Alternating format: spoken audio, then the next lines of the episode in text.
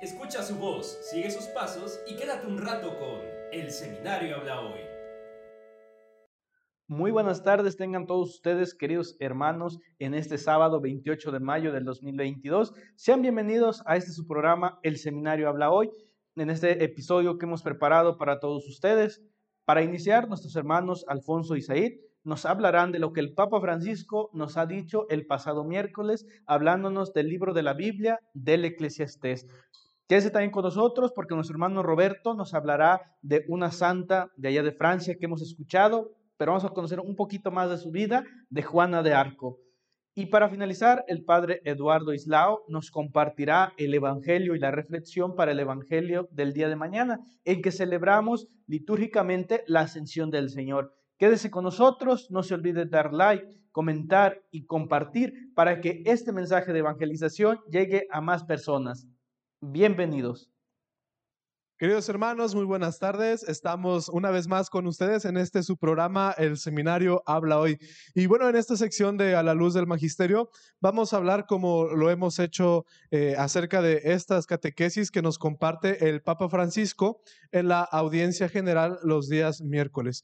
Y bueno, en esta ocasión, el Papa Francisco nos va a compartir acerca de un libro, ahora, ahora no habla de un personaje, sino de un libro de la Sagrada Escritura que es Eclesiastes. Bueno, para esto nos acompaña, como es de costumbre, nuestro hermano Alfonso. Adelante, hermano.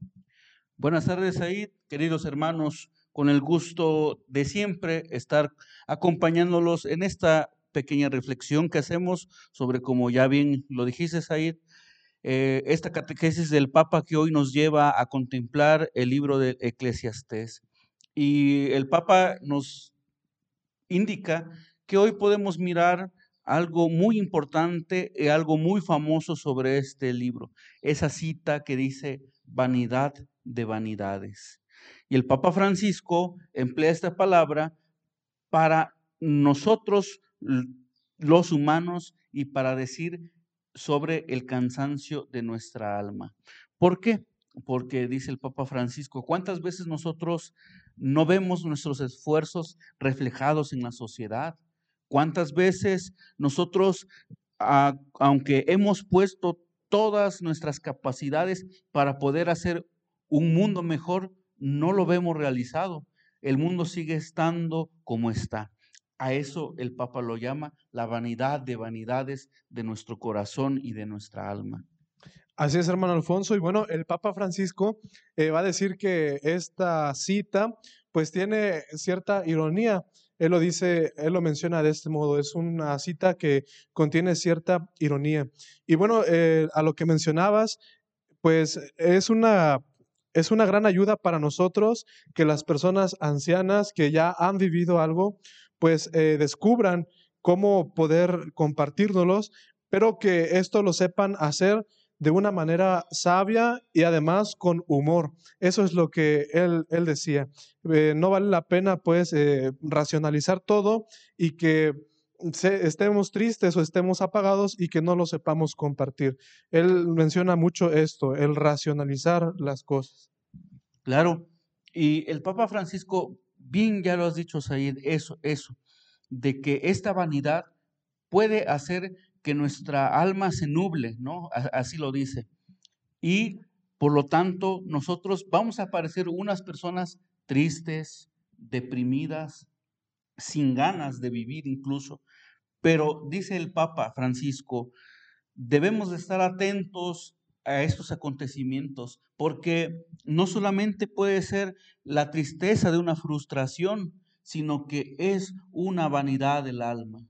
Eh, ¿Cuántas veces hemos escuchado a personas que están cansadas, cansadas de esta vida, cansadas del trabajo? Y los vemos allí. Incluso nosotros podemos ser unas personas con este cansancio del alma que dice el Papa Francisco. Y vamos por el mundo y, y vamos a nuestro trabajo y convivimos con nuestra familia así.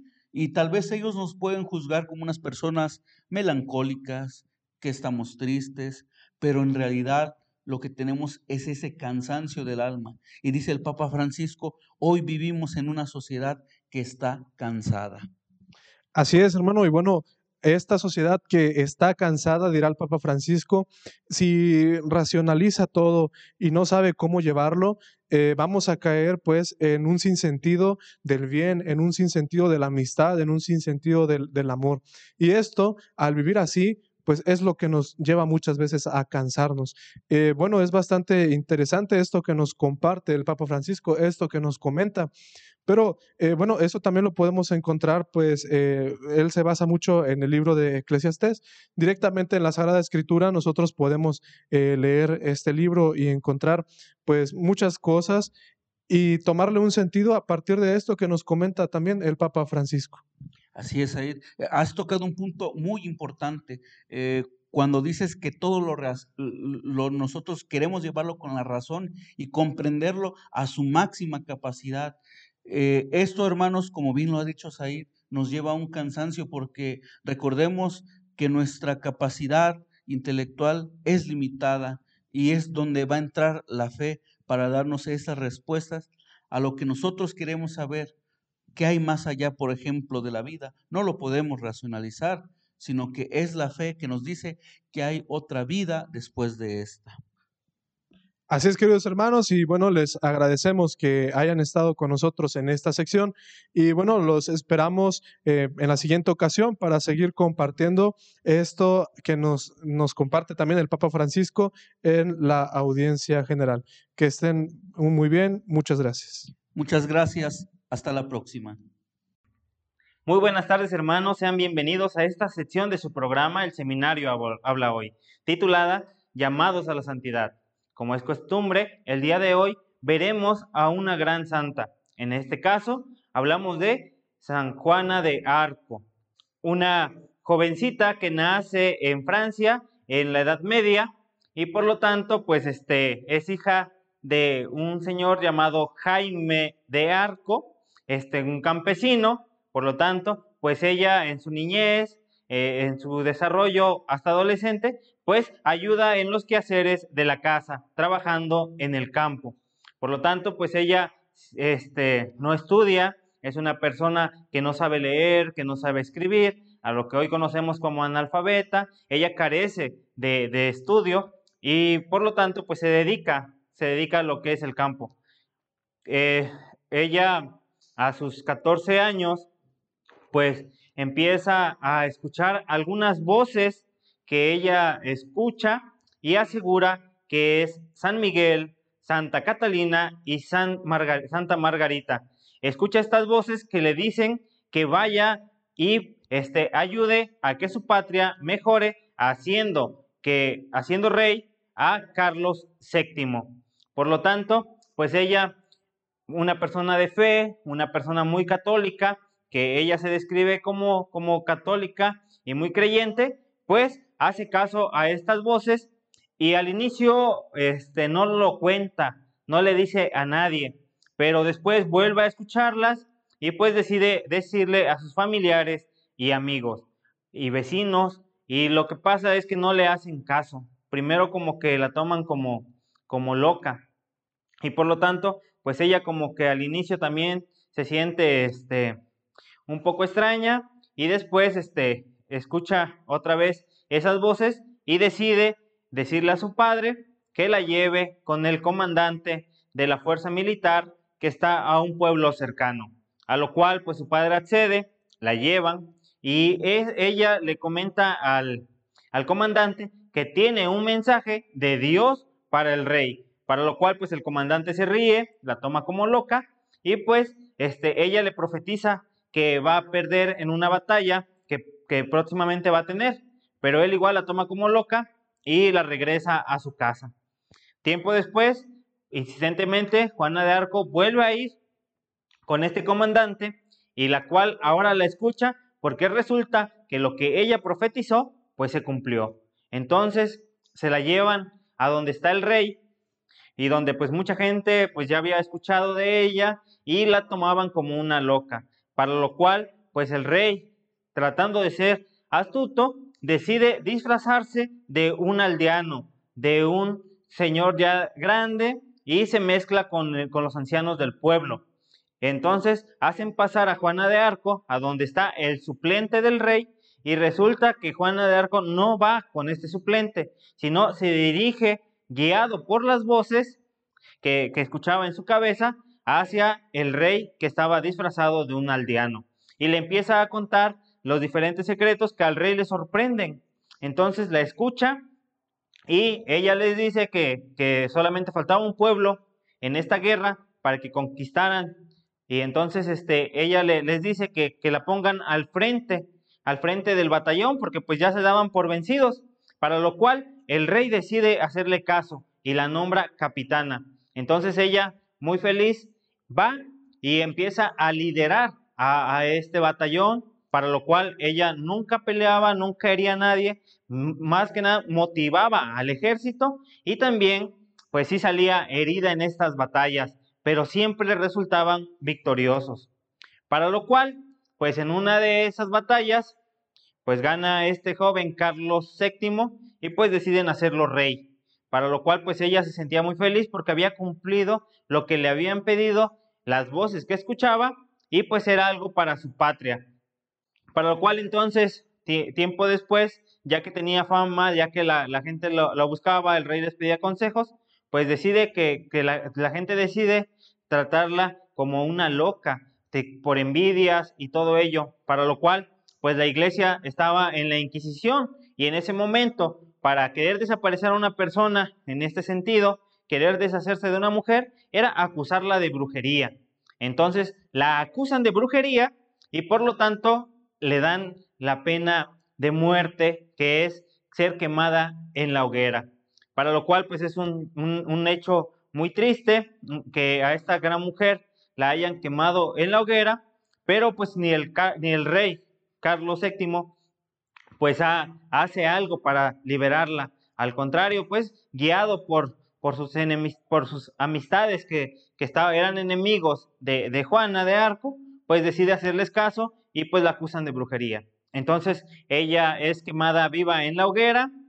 Tiempo después, sus familiares deciden que se, que se vuelva a abrir su caso y entonces empiezan a, a investigar y el nuevo rey pues decide este, declararla, que fue, declararla inocente. Y para, entonces pues también el papa decide que, que, es este, que es inocente, que es una muerte injusta y, y, este, pues la nombra como una admirable mujer. Después el Papa Benedicto XVI la canonizará y ahí será llamada santa. Entonces es una gran, un gran modelo de mujer que lucha por su nación, siempre en miras de alcanzar algo más. Pues bueno, muchas gracias y nos vemos en su próximo programa del seminario Habla Hoy. Muchas gracias. Muy buenas tardes, queridos hermanos. Ya estamos en esa sección del seminario Habla Hoy, en la que reflexionamos el Evangelio. El día de hoy vamos a reflexionar el Evangelio de San Lucas. Recordemos, recordemos que estamos ya prácticamente en los últimos días de, de la Pascua, del tiempo pascual. Eh, recordemos también, el día de hoy celebramos eh, la solemnidad de la ascensión, no asunción, ascensión del Señor al cielo. Él sube por su poder al cielo. Vamos a reflexionar el Evangelio que es, es rico, es rico en enseñanza para nosotros, es rico en, en enseñanza para nuestra fe, es alimento, es luz para todos nosotros en nuestro diario caminar.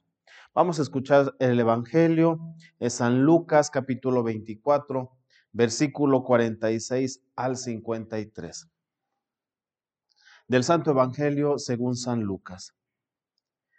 En aquel tiempo, Jesús se apareció a sus discípulos y les dijo, está escrito que el Mesías tenía que padecer y había de resucitar de entre los muertos al tercer día, y que en su nombre se había de predicar a todas las naciones, comenzando por Jerusalén, la necesidad de volverse a Dios para el perdón de los pecados.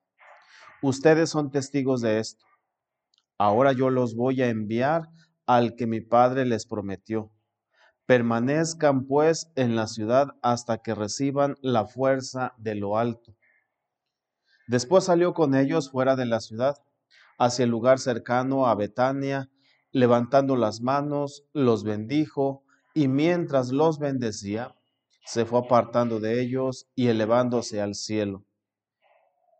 Ellos, después de adorarlo, regresaron a Jerusalén llenos de gozo y permanecían constantemente en el templo alabando a Dios. Palabra del Señor. Gloria a ti, Señor Jesús.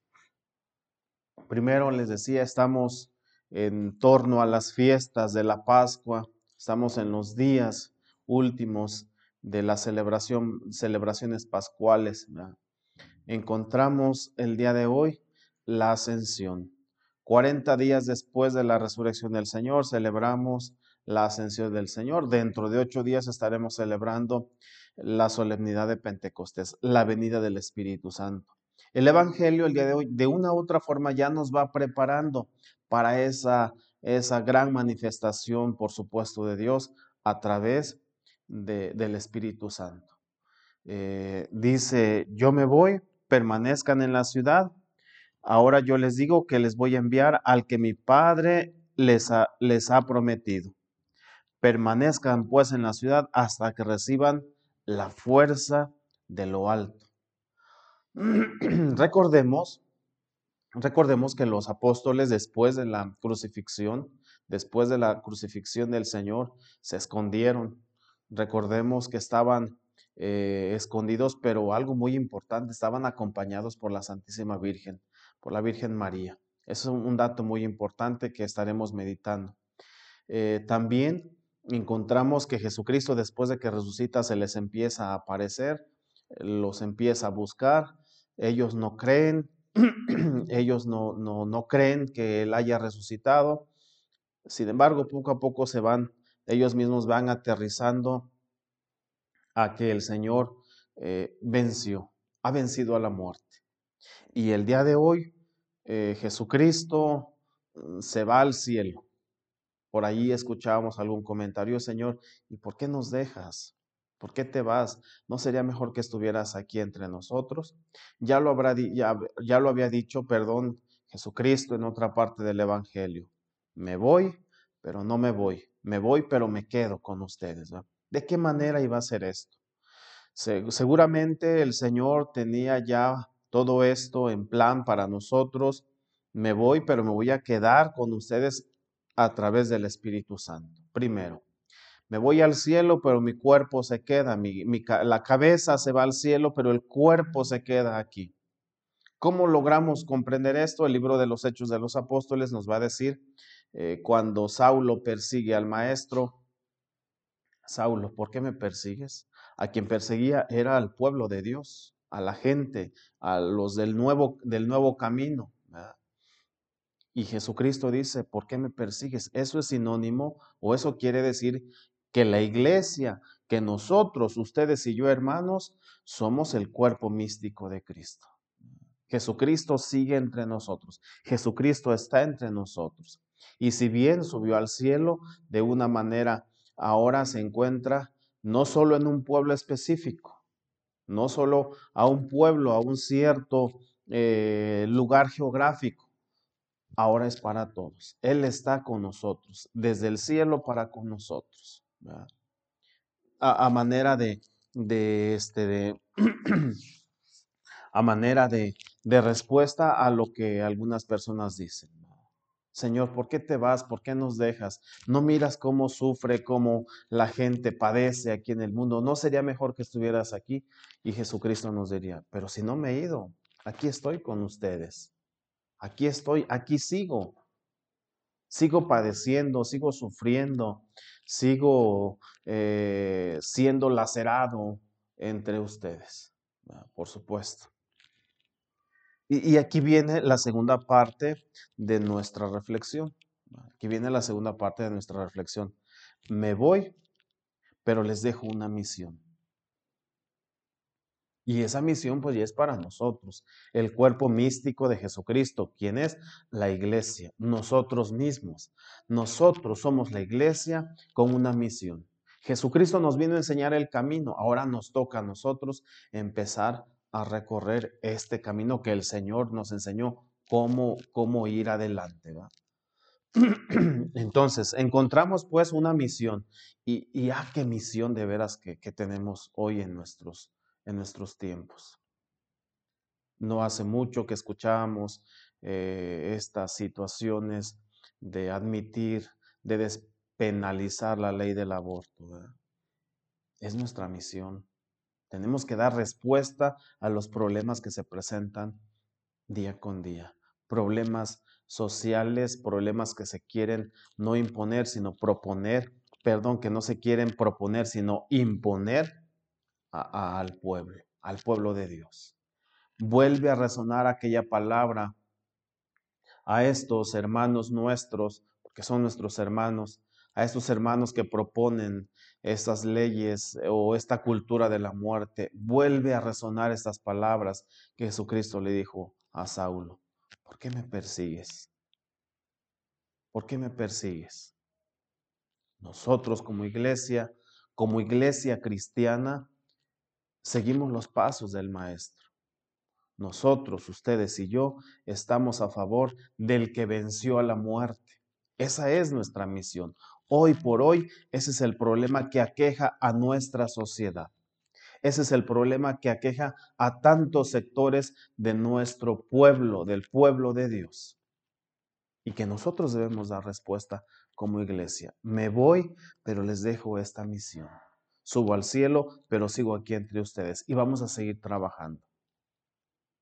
Muchos hombres y mujeres, lo hemos comentado yo otras veces, han pasado a la historia precisamente porque han sabido dar respuestas concretas a los problemas concretos que exigen, que existen en, en su momento.